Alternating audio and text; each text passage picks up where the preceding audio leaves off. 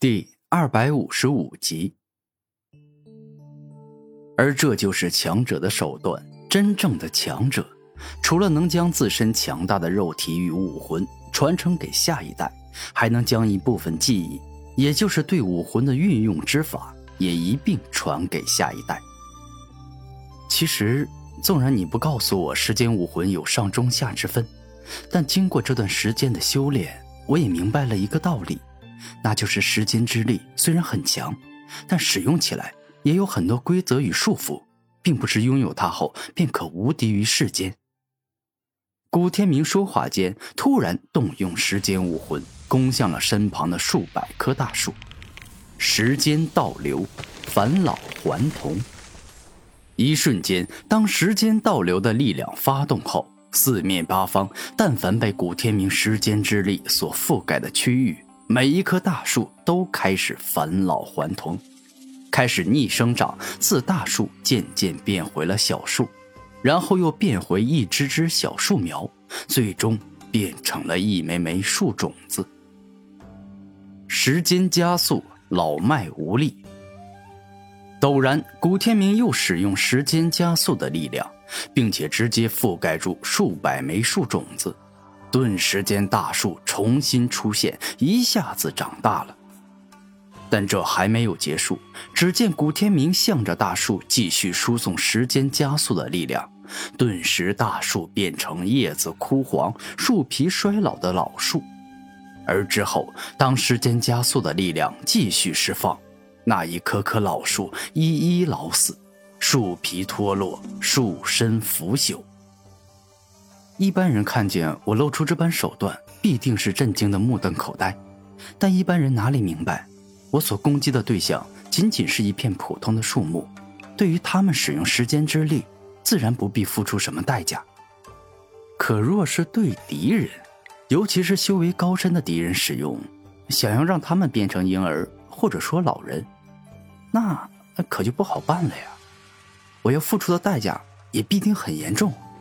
除了这个之外，我发现一件很重要的事情，那就是只有当我消耗灵力、制造时间之力覆盖住目标的那一段时间，才会有作用。一旦我解除时间之力，那目标就会恢复成原状。这一刻，古天明说话间，将所有的时间之力都收回体内，顿时间，原本老死的树恢复成了最初的样子，仿佛就没有老死过一样。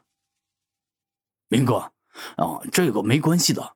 时间之力解除，对方确实是恢复如初。但如果这段时间里你把他斩成两半，或者说在他胸膛上开一个大洞，那对方纵然从老年状态恢复到年轻状态，身体被劈成两半，以及胸口的血洞是无法恢复的。战天曾经跟古族之人战斗过，故此知道对方时间之力的缺点与优点。这个我知道，用时间之力杀人，基本上都会选择趁对方老迈无力时，直接砍下对方的头。但我想要复活父老乡亲，如果没有持续性，那我怎么真正复活他们啊？只能够复活一天就重新死了吧？古天明难过的说道：“明哥，古族确实是能让人起死回生，这是事实。如果你办不到。”那只有两个原因，一是你还不够强，因为对时间之道领悟到了高深境界的古族之人，他们是真的能直接用时间之力让对方老死或永久回到出生前，他们的攻击拥有超强的持续性。战天这话没有骗人，不过得要加一个前提：双方实力相差悬殊，至少古族之人要比敌人强上二十级，也就是两个大境界。对对对，你说的对，我才刚觉醒时间武魂，对于时间之道的领悟完全就是两眼一摸黑，懂得太少太少了。